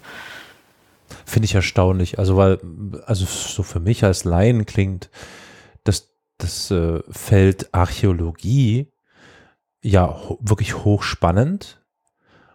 Und es wundert mich, dass, also ich, wie ist es denn, wie ist denn die Lage äh, im, in diesem Studienbereich? Also das ist ja, ich weiß nicht, das ist ja tatsächlich im Bereich Geschichtsstudium eine Untersektion oder? oder Nein, oder, oh, nein, nein, Nein. das ist ein eigenes Fach. Oh, oh, oh, Schön Genau. wäre es, wenn es anders wäre, aber es ist ein eigenes Fach. Warum macht Elias jetzt oh, oh, oh, oh, oh? Ja, Weil äh, Weil es da. Stress gibt. Was, von wem denn? ja, du von weißt doch, wenn? Gibt Unter den Fakultäten. genau. Okay. Ach, das ist aber auch ein Quatsch. Ja. Klassisch Ja. gesehen gucken Historiker gucken gerne an der langen Nase äh, entlang runter auf die Archäologen, weil für viele alte, altmodische Historiker gilt eigentlich nur das, was auf Papier, Pergament Ah, ja. oder sonst wo Ja, steht. ja. Also. Archäologen sagen, hallo, wir haben Erdfunde. Ja, okay, da gibt es denn jetzt halt nicht eine dazu geschriebene Anweisung und Erklärung, was zum Geier das jetzt ist, aber wir können ja versuchen, mit gesundem Menschenverstand zu interpretieren. Und dann besteht da so ein Konkurrenz zwischen dem Fach. Die Historiker bauen sich ihre Theorien aufgrund dessen zusammen, was sie im Geschriebenen finden. Die Archäologen bauen sich Theorien zusammen aus dem, was sie aus dem Boden ziehen. Und ja, jetzt müsste man das Es ja noch zusammenbringen, nicht? Also eigentlich schon, Genau. aber das Und ist da etwas, gibt's das sehr passiert noch nicht so lange. Ich muss ja Ja. gestehen, als wir den Podcast äh, anfingen, für mich war Geschichte eigentlich die Mischung aus beidem. Und Elias Ja, ja, hat uns klar. ja damals doch Ja. aufgeklärt, dass das sehr strikt getrennt ist. Das hatte mich doch ein wenig, äh, Leider. Ja, Ja gut, aber das sind, das sind so diese klassischen Hierarchien, die Mhm. im Laufe der Zeit entstanden sind. So entnehme ich das auch vielen anderen Folgen. Äh, also das einmal gibt es die Theoretiker, ähm, die gewissermaßen über allem stehen. Damit meine ich diejenigen, die sich eben eher auf das Wissen und das Papier und irgendwelche Quellen und ähnliches berufen. Und dann gibt es diejenigen, die tatsächlich praktisch an dieser Sache ähm, forschen und arbeiten und eben gegebenenfalls auch mit, naja, vielleicht nicht mit den Händen, aber zumindest mit, mit Schaufeln und ähnlichem äh, zu Werke gehen. Das Und auch ja mit noch die- Händen. die- also. ja, Da könntest du noch die dritte Ebene aufmachen, weil auch eine lange Zeit wurden von den Archäologinnen und Archäologen die Experimentalarchäologinnen und Archäologen äh, äh, die lange Nase herunter betrachtet, äh, Ja. die dann versucht haben, an den Stellen, wo die Archäologie wirklich an ihre Grenzen stieß, Ja. durch experimentelles Weitermachen ja. rauszufinden oder zu versuchen zu ergründen, was da noch hinten dran steckt. Und das wurde auch lange belächelt. Es ist halt dieser typische Snobismus in einem alt etablierten in, oder in alt etablierten Fächern. Wenn was Neues kommt, ist man erstmal äh, so wie der Bauer, auf dem man so auch wiederum an der langen Nase herab absieht. Ihr seht, ich mag den Spruch im Moment gerade. Äh, so wie der, wie, der, wie der Bauer das nicht frisst, was er nicht kennt, will der Althistoriker oder alte äh, Archäologe das Neue äh, nicht unbedingt gerade akzeptieren, dass da dann aufpoppt. Wenn dann da irgendwie in den 70ern ein paar Hippies rumrennen und sagen, ja, wir wissen nicht, wie ein Webstuhl im Mittelalter äh, funktioniert hat. Wir haben diese folgenden Funk, äh, Fundstücke, wir haben das bisschen an Bruchstücken, wir haben das, was wir als moderne Webstühle haben. Bringen wir das doch mal zusammen, gucken mal, ob es klappt. Oder äh, wir wissen, wie eine Münze ungefähr hergestellt wurde. Machen wir den Prozess doch mal nach. Dann gucken wir, wo vielleicht irgendwie Schwierigkeiten waren, die die Leute damals äh, irgendwie umschiffen mussten oder sowas. Das wurde lange, lange Zeit belächelt. Ja, ja, also Das wird's auch heute noch. Everyday the same shit. Also ich fühle mich äh, erinnert an die Folge über zum Beispiel die Etablierung des Begriffs Anthropozän, wo wir das ja auch erörtert hatten, wo Ja. äh, die, die alten, verkrusteten Strukturen partout nicht zulassen konnten, wollten, sollten, dass da vielleicht ähm, Ideen und Impulse von irgendwo herkommen, die das Ganze verändern könnten. ja, interessant. Hm. Ich muss an der Stelle wiederum auf mein äh, gesegnetes, äh, wenn auch jetzt doch irgendwie gefistetes, weil aus dem, aus dem Rahmen der EU ausgefallenes Großbritannien verweisen. In Großbritannien ist die Herangehensweise an Archäologie durchaus zum Teil eine andere. Und da ist äh, eine Sendung aus dem Fernsehen ganz, ganz maßgeblich mit dafür verantwortlich, nämlich Time Team. Äh, Victoria, ich weiß nicht, kenn, kennst du die Time Team? Ich habe davon gehört, ich habe sie nur leider noch nicht gesehen. man muss halt Englisch dafür können, um sie zu gucken. Auf YouTube sind Dutzende Folgen und die bauen im Moment auch gerade wieder auf massiven Publikumsbedarf und massives Publikumsbegehren wieder drauf auf. Ähm, Im Prinzip in den 80ern ist das gestartet. Da haben halt Archäologen angefangen, fürs Fernsehen quasi ein Format aufzubauen. Sagen wir mal, eine Ortschaft hat irgendwie in ihrem, in ihrem Gründungsmythos was drinne, was sie nicht ergründen können, was halt eben als Mythos gilt und möchte das archäologisch überprüft haben. Dann wird das Team eingeladen, hat drei Tage, um das Ganze zu erbuddeln an entsprechenden Stellen, so nach dem Motto, wir haben da nur so eine Gegend, die heißt Burgpark. Ist da jetzt eine Burg gewesen? Ist da jetzt ein Park gewesen? Könnt ihr mal buddeln, um rauszufinden. Grob gesagt. Mhm. Und dann gehen die da drei Tage in buddeln das, zeichnen das fürs Fernsehen auf und dann wird das dann halt gesendet. Das Ganze geht auch Hand in Hand eben mit dem Einbinden der lokalen Bevölkerung. Da gehen die halt in Großbritannien noch mal ein bisschen anders dran als jetzt äh, im großen Stil hier in Deutschland. Äh, ein Archäologenteam in Deutschland geht halt nicht in die Nachbarschaft rund um eine Fundstelle und sagt, so, wir zeigen euch, wie ihr jetzt einen Test ein Testloch buddeln könnt in eurem Garten, äh, wo wir mal vielleicht so ein paar Daten erheben können, was die Funddichte oder sowas angeht. Äh, wir zeigen euch, wie das geht, ihr macht das mal und wir werten es dann aus. In Großbritannien ist das teilweise schon so. Gerade wenn dieses Time-Team dann kam, äh, da, da sind ganze Ortschaften plötzlich hingegangen und haben angefangen, in den Hintergärten zu buddeln. Hm. Äh, die Kinder, die Erwachsenen alle. Und äh, dadurch hat auch Archäologie einen ganz anderen Stellenwert da, dort als, als teilweise auch bei uns. Leider. Naja, Gottes. das ist bei uns so nicht denkbar. Also was in Deutschland halt inzwischen gang und gäbe ist, ist das halt über die Geomagnetik dann oder mit dem LiDAR-Scan einmal die Gegend, die eventuell interessant ist, untersucht wird und wenn man dann dort in diesen Methoden irgendwelche äh, Zeichen findet, dass man dann ja das auf die Liste schreibt, so da könnten wir irgendwann mal buddeln, wenn wir mal Zeit haben. Da kann ich äh, direkt Beispiel bringen. Ich habe ja äh, mal fürs Landesdenkmalamt hier solche Sachen äh, erarbeitet. Also das gesamte Saarland, eigentlich ges Gesamtdeutschland ist, das ist das, was Victoria gerade meinte, von, von oben äh, fotografiert und die Bäume sind rausgerechnet. Das heißt, man sieht den Untergrund. Und allein von den Untergrundbeschaffungen kann man äh, ganz gut eben erkennen, was dort drin ist. Äh, sei es durch Verfärbung des Bodens, also wenn Mauern im, Erde, in dem Erdgrund sind, dann sieht der Boden drüber anders aus. Das erkennt man noch. Oder indem man äh, Stufen sieht, künstliche. Und so war das dann auch bei, bei mir. Also ich bin dann ausgeschickt worden nach, oh, das ist immer in der Nähe von Merzig hier. Und da wurde eine römische Villa ver vermutet. Also da hat man eben so Stufenbauten erkannt, äh, erkannt für äh, ja, so einen landwirtschaftlichen Anbau. Und dann sind wir dort dorthin. Ja, wir waren zu zweit, sind dann einfach dort äh, diese Fundbegehung, also abgelaufen, haben den Boden abgesucht, haben auch tatsächlich römische Scherben, gefunden. Also wenn man rö äh, römische Scherben findet, dann weiß man, dort war was, sind es mittelalterliche, dann weiß man, dort war der Müll. Und das Dorf steht ein bisschen weiter rechts oder, oder links. Ich habe die auch noch irgendwo, glaube ich, hier die Scherbe, äh, eine. Also seitdem weiß man eben, dort steht wahrscheinlich oder war wahrscheinlich irgendein Gebäude hin in so eine landwirtschaftliches Villa. Das ist immer so, aber man hat es nicht gegraben. Und ähnlich war es auch bei Hügelgräbern, die man dann äh, nochmal be bestätigt hat. Also dann hat man eben im, in diesem Bild so leichte Rundungen im Wald erkannt. Und dann hat man eben, ist man hingegangen und hat dann gesehen, ja, das sind Hügelgräber, auch wenn die nicht zu vergleichen sind mit den wieder rekonstruierten. Also das war so mit bloßem Auge fast nicht zu er erkennende Rundungen, aber äh, man kann eben da sehr viel finden. Krass. Und ausgegraben wird in äh, Deutschland, so habe ich zumindest die Erfahrung gemacht, auch viel mit äh, ja, Billigklonen arbeiten, also den 1-Euro-Jobbern und Mhm. so. Und dann gibt es einen Archäologen, äh, der das Ganze leitet und naja, Schaufeln tun halt dann die 1-Euro-Jobber bei vielen solchen Notgrabungen. Hat Nicht in unbedingt, äh, Rüber Ja. nur ein Eurojobber. Ich hoffe ja auf äh, einen Job in meinen Semesterferien als äh, Grabungshelfer. Da kriegst du Ja, das sind aber Euro. schon die größeren Grabungen. Ja, Gut, aber auch einen nicht- Grad. Aber auch nicht nur so ein Eurojobber. Also ähm, man muss halt unterscheiden, wer die Grabung durchführt. Wenn das Landesdenkmalämter sind, dann haben die meist schon so ihr Team, das, Das war, es macht. das war eine aber Landesdenkmalamtgrabung. okay, okay, gut. Ich weiß es nicht von allen, anders. aber Ja. ja, das saarländische Landesdenkmalamt ist sowieso wohl von dem, was ich mitbekommen habe, archäologisch nicht so. Naja, äh, aber es gibt natürlich auch sehr viele private Grabungsfirmen, die dann auch Absolut. ähm, zum Teil Profis anstellen, aber dann auch für die harte Arbeit, ja, sich billige Arbeitskräfte suchen. Also das ist durchaus üblich. Und man darf auch nicht die Fülle unterschätzen. Ich meine, äh, wir reden hier von grob gesagt mehreren tausend Jahren Zivilisationsgeschichte. Die Leute hatten, wenn man es wenn man's runterbrechen will, 6000 Jahre Zeit, um Funde zu generieren, in Anführungsstrichen, um Städten zu besiedeln, um irgendwas zu produzieren, was wir ausgraben können. Und wir graben ja im Prinzip, oder ja, was sage ich wir? Ich bin ja Historiker, ich bin ja kein Archäologe, aber die Archäologen graben ja eigentlich, wenn man es so will, in der professionellen Form seit maximal 150 Jahren.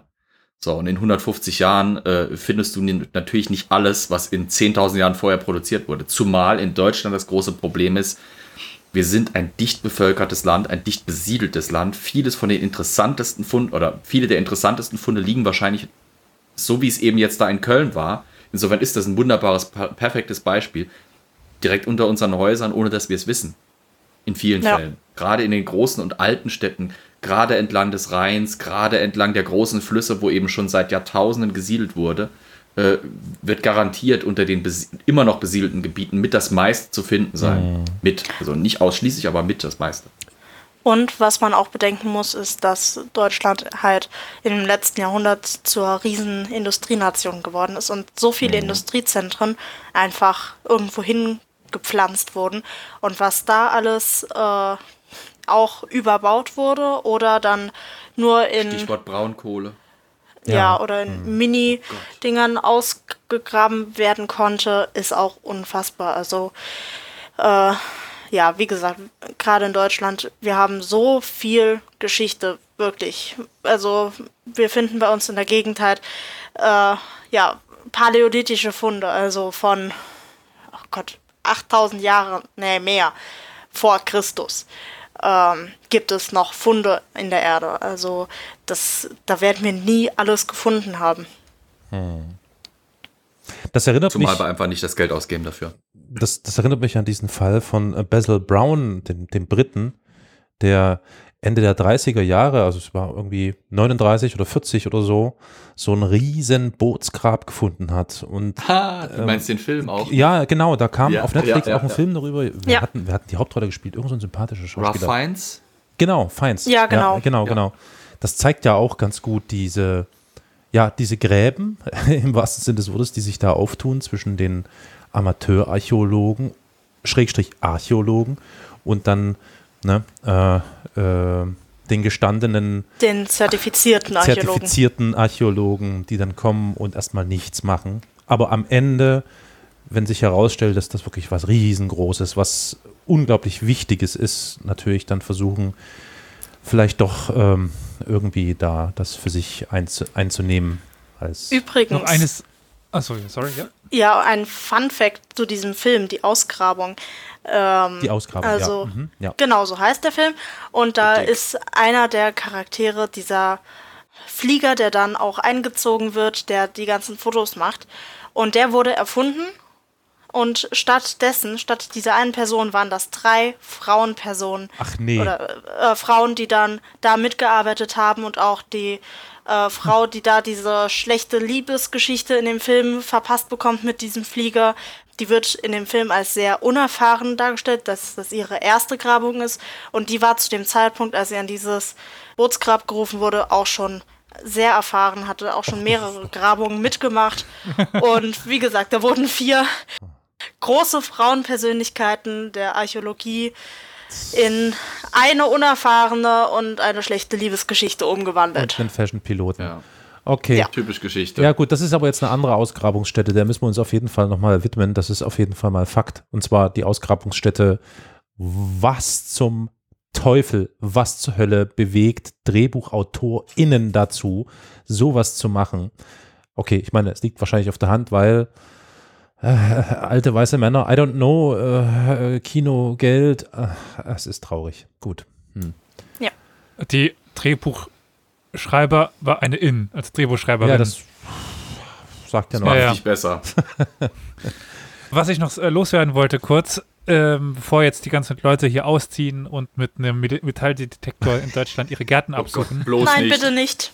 Äh, danke, das ist nämlich, äh, soweit Gut, ich weiß, in schon, jedem aber wenn ihr was findet, verboten. geht zum nächsten Denkmalamt. Wie, das bitte ist verboten. Ich darf doch mit einem Metalldetektor nein, nein, rumlaufen. Nein, Darfst du nicht. Äh, Hä, was? Natürlich. jein, jein, jein. Nee, du brauchst eine Elias, jein. Genehmigung, die kriegst du nicht. Genau. Du brauchst eine Genehmigung, um mit Ja. einem Ja. Wir sind hier immer noch in Deutschland. rumzulaufen? Ja. Ja. Lass mich doch in Ruhe. Aber was ist denn, aber Sekunde. Ich erinnere Das hat mich aber noch, teilweise auch Sicherheitsgründe, Karol, bevor du dich ja, nee, aufregst. ist schon klar, es Äh, geht um Bombenfunde, Granaten, Munition, auch, bla bla bla, äh, wahrscheinlich. Aber Ja, ähm, auch. ich erinnere mich sehr gut, das ist schon eine Weile her, das vor pandemische Zeiten, wenn man zum Beispiel an der Ost- oder Nordsee am Strand liegt, ja. Ja, Ähm, ich weiß genau, was und du meinst. bevor dann der Strand richtig schön bevölkert ist oder danach, laufen ja dann die, meistens sind es Dudes, diese Dudes mit diesen Metalldektoren rum. Ja, Die suchen natürlich jetzt nicht nach archäologischen Funden, das, das ist mir schon klar so, sondern die suchen halt nach, wer hat Geld verloren, wer hat Schmuck, whatever verloren. Aber trotzdem laufen die da rum und die haben alle eine Genehmigung, echt? Nein. ich würde es bezweifeln. Ich auch. Dummerweise die wenigsten. Das, das führt dann zu so grandiosen Fällen wie, ich meine, es war in Rheinland-Pfalz, wo ein Metallsondengänger irgendwo äh, im Wald unterwegs war und hat was gefunden. Und zwar war es wohl ein germanischer, eine germanische, äh, ein germanischer Hort. Die Germanen sind ja gerne äh, beim Niedergang des Römischen Reichs über den Rhein rüber, äh, haben geplündert und auf dem Heimweg haben sie dann versucht, teilweise, gerade wenn sie von römischen Truppen verfolgt waren, irgendwie dann ihre Schätze zu vergraben, um sie vielleicht äh, später nochmal zu holen oder sowas. Und er hat da so einen Silberteller mit, ich weiß noch, in der Mitte so einen riesigen, riesigen Amethysten, also einen Edelstein eingelassen gefunden.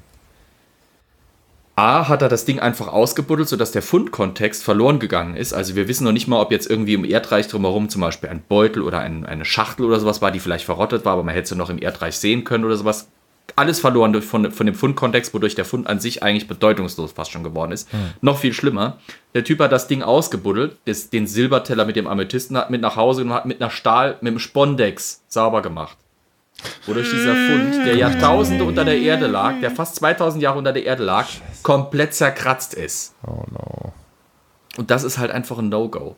Und Ja, wie also gesagt, aber das fast das erste ist fast noch wichtiger. Dass das Ding verkratzt ist, ist ärgerlich, aber naja, aber dass der Fundkontext weg ist.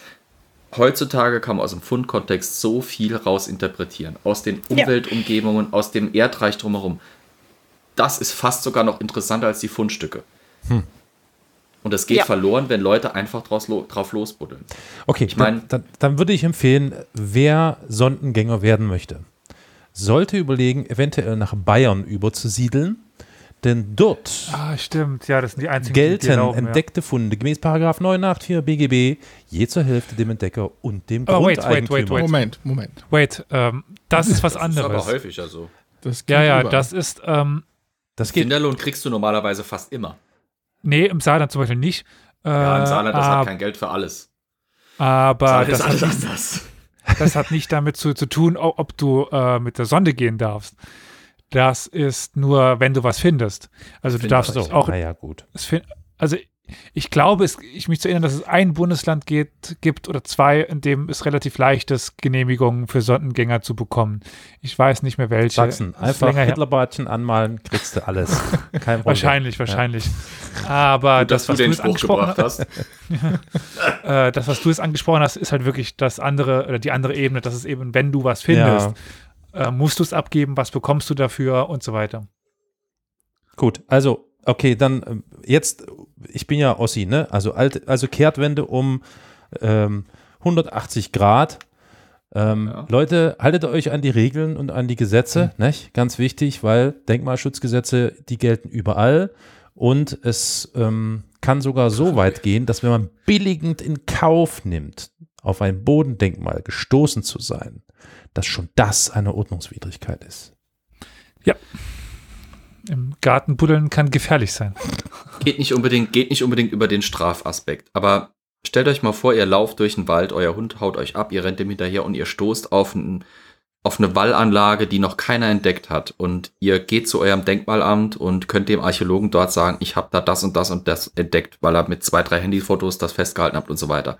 Glaubt mir, die Archäologen werden euch dankbar sein und das ist ein schöneres Gefühl, als wenn er selber anfängt zu buddeln und schnallt überhaupt nicht, was da drin ist. Dankbar, aber sie machen nichts. Sie können leider nicht unbedingt mal was Ja. machen, aber mh, wenn sie was machen, haben sie normalerweise meiner Erfahrung und meinen, äh, den Erzählungen von Bekannten nach äh, nichts dagegen, wenn der Finder oder die Finderin da äh, vielleicht dann auch mal die Finger mit im Spiel hat, mitmachen darf. Das Ja, ist also nicht also- so, dass da.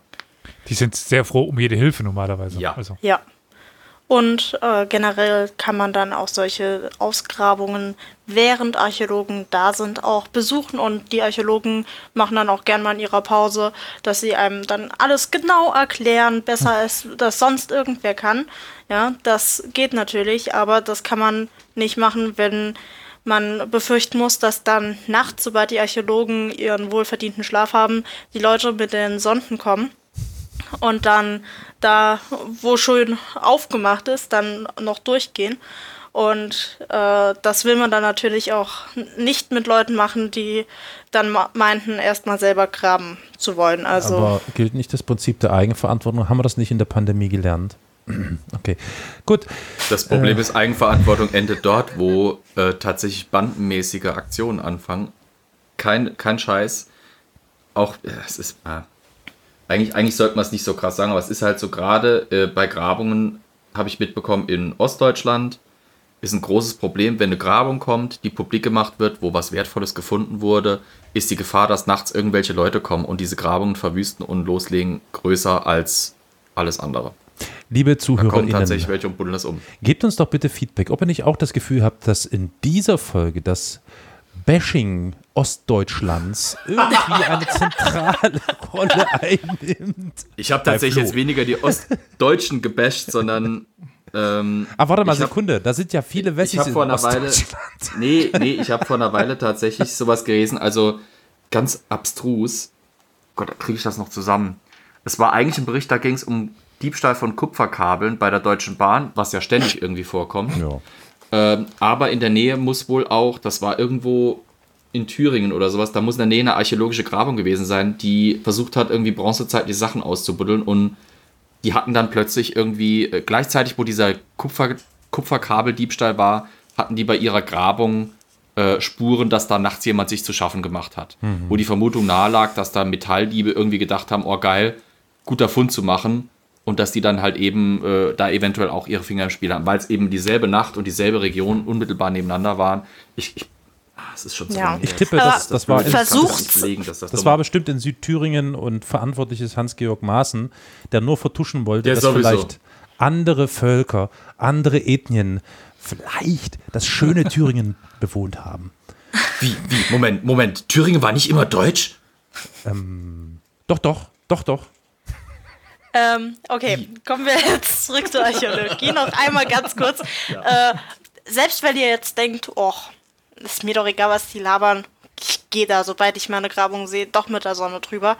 Äh, Ihr könnt es euch auch eigentlich sparen. Ihr lauft nur in den Befunden rum und das allererste, was Archäologen machen, sobald sie eine Grabung öffnen, ist selber mit der Sonde drüber gehen und alles rausholen, damit eben halt nichts geklaut wird. Also spart's euch. Gut. Ansonsten, liebe ZuhörerInnen, geht doch einfach mal auf unsere Internetseite www.historia-universals.fm. Da haben wir einen Merch-Shop. Dort könnt ihr gerne den Historia Universalis Sonden? Metallsonden Ach so. käuflich erwerben. Ich habe gehört, Carol ist ins Sondengeschäft eingestiegen. Ja, genau. Was ihr verkauft ernsthaft machen könnt, ist, sorry, Ja. aber was ihr ernsthaft machen könnt, ist, guckt mal, ob in eurer Gegend ein Archäologiepark ist. Äh, hier im Saarland gibt es tatsächlich einen, nämlich äh, bei, äh, ach, Namen natürlich passenderweise entfallen, unten Keltengrab, sagt mir schnell Rheinheim, Dankeschön. Ähm, Guckt mal, ob bei euch in der Gegend ein Archäologiepark ist, weil dort werdet ihr, wenn Corona es zulässt, irgendwann einmal, vielleicht in 20 Jahren, äh, euch anschauen, wie das ist, als Archäologe zu arbeiten. Dort werdet ihr in solche Sachen gerne mal eingeführt. Das ist äh, nämlich ein ziemlich spannendes Thema, auch wenn man nicht dann direkt die Absicht hat, im nächsten Waldstück, wo man mit dem Hund Gassi geht, äh, anzufangen zu buddeln, um wahrscheinlich nur auf die Hinterlassenschaften früherer Gassigänge zu stoßen. Und da dürft ihr sogar selber mal buddeln, wenn ihr da so ein entsprechendes Programm bucht. Aha. Ja. Okay. In guten Archäologieparks sogar Zeug, das nicht erst 20 Minuten vorher von einem Praktikanten selber verbuddelt worden ist. Genau. Sprichst du aus Erfahrung? Okay. äh, ja, ich war klein und ich war beeindruckt und hinterher war ich irgendwie etwas enttäuscht. Aber naja. Ey, mir wurde mal von einem Museum äh, eine Versteinerung abgekauft für eine andere Versteinerung. Eine Ach Million dachte, Mark. Hausverbot erteilt, aber okay. Nein. Nee, nee. Wir waren dann auch auf so einem äh, Gelände, wo man dann äh, auf einem Abraumhügel ein bisschen auch graben durfte, bisschen kloppen durfte. Und ich habe halt dann in einem Stein noch was drin gefunden. Ja, das hast du Ja. erzählt in der Anthropozän-Folge, ich erinnere mich. Gut, Genau. Abraumhügel sind nochmal was anderes. Da liegt so viel uraltes Material drin. Und da macht der Fundkontext auch keinen Sinn mehr. Das ist ja der, also wir Ja, haben es schon ja, rausgeholt. Eben. Und wie gesagt, das war ja nur noch äh, um Versteinerungen und so. Ja, also auf jeden Gut, Fall ja, ein, ein, ein echt total spannendes und amüsantes Thema, was du uns da präsentiert hast, Olli. Dankeschön dafür. Ich bin sehr begeistert und ich Gern. denke, das geht den anderen MitpodcasterInnen nicht anders. Absolut. Also das war heute ja ein Ritt durch die Geschichte. Also wir sind irgendwie so gestartet, gefühlt im Jetzt, sind dann übers Mittelalter in die Antike, dann aus der Antike ins Mittelalter, von der, äh, vom Mittelalter wieder dann in die, äh, in die Mitte des 20. Jahrhunderts und von dort dann wieder ins Mittelalter und von dort wieder in die Antike Ja. und von dort dann wieder zurück und dann sowieso und überhaupt, also hui, äh, ein ganz schöner Parforce-Ritt oder wie man dann sagt, äh, durch ganz schön viel Zeit. Ja. War echt super schön und super gut. Olli, wir brauchen mehr Folgen von dir, du merkst es. Ich tue mein Bestes. Liebe ZuhörerInnen, bitte motiviert Olli dazu, ähm, dass er mehr von sich zeigt und mehr Themen sehr falsch. einbringt. Was? Ja, es macht dann sein, sein OnlyFans-Account. Ach so. Du, Ja. ich habe gehört, das ist ein super Ding, um in der Krise Geld zu verdienen. Ja, da aber kann man, ganz, kann man ganz gut um die, um die, über die Runden kommen. Okay, also ihr habt verstanden, was Erfahrung, ich, Karol. was äh, habe ich sagen, habe ich, hab ich von einem Freund gehört, habe ich von einem Freund gehört. Also so wie ich Olli, Carol und mich mindestens mal einschätze, äh, ist das mit dem über die Rundungen oder Rundungen kommen äh, bei OnlyFans extrem akkurat, aber nicht unbedingt gewinnbringend. Also lassen wir das lieber. Okay.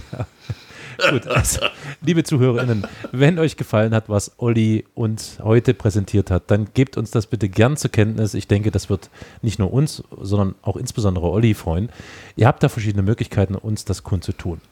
Zum Beispiel wäre da die Möglichkeit, dass ihr uns in unserem Slack-Chat besucht. Wenn ihr nicht schon Kunde bei Slack seid, dann könnt ihr euch relativ schnell und unkompliziert dort registrieren und dann könnt ihr eintreten in das geheime Reich des Historia Universalis Slack-Chats.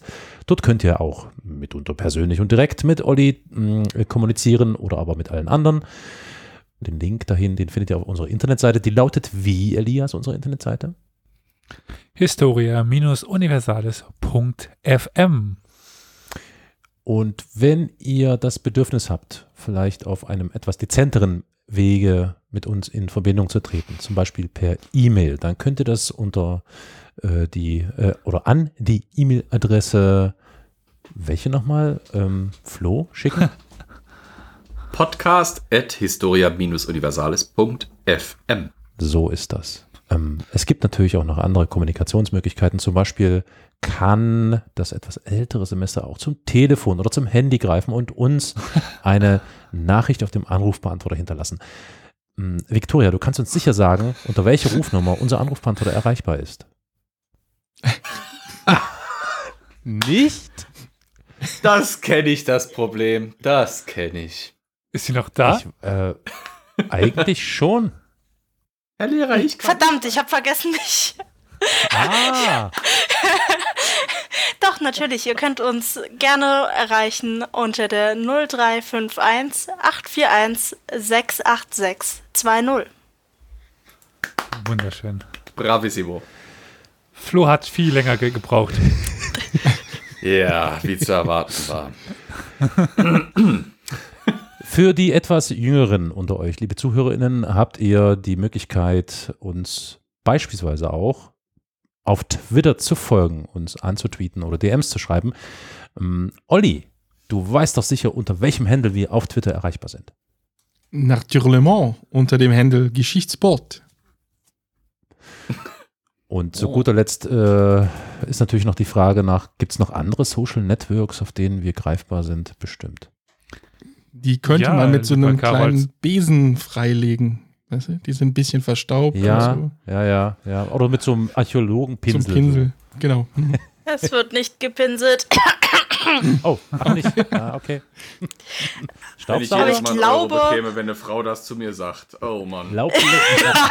oh nee, Alter. Laubbläser oder was machen die? Was nehmen die dann? äh, Kellen. Gut, mit einer Kelle legt man zum Beispiel noch welches Netzwerk frei? Zum Beispiel äh, Facebook, dort sind wir auch unter Geschichtspodcast zu finden, beziehungsweise unter Historia Universalis. Ja, Facebook hat ja auch tatsächlich so einen archäologischen äh, äh, Charakter schon inzwischen. Ja, okay. Ja, also Ich wenn dachte, man da das wäre findet man MySpace, aber ich glaube, da brauchst du schon so ein Braunkohlefördergerät. Ja, das ist- das, ist also schon, das- das, geht Richtung Dinosaurier MySpace und ist so. so ja. 2012. Geologie eher. ähm, Wir sollten aber vielleicht noch ganz kurz unserem äh, ja, lieben Sponsor danken.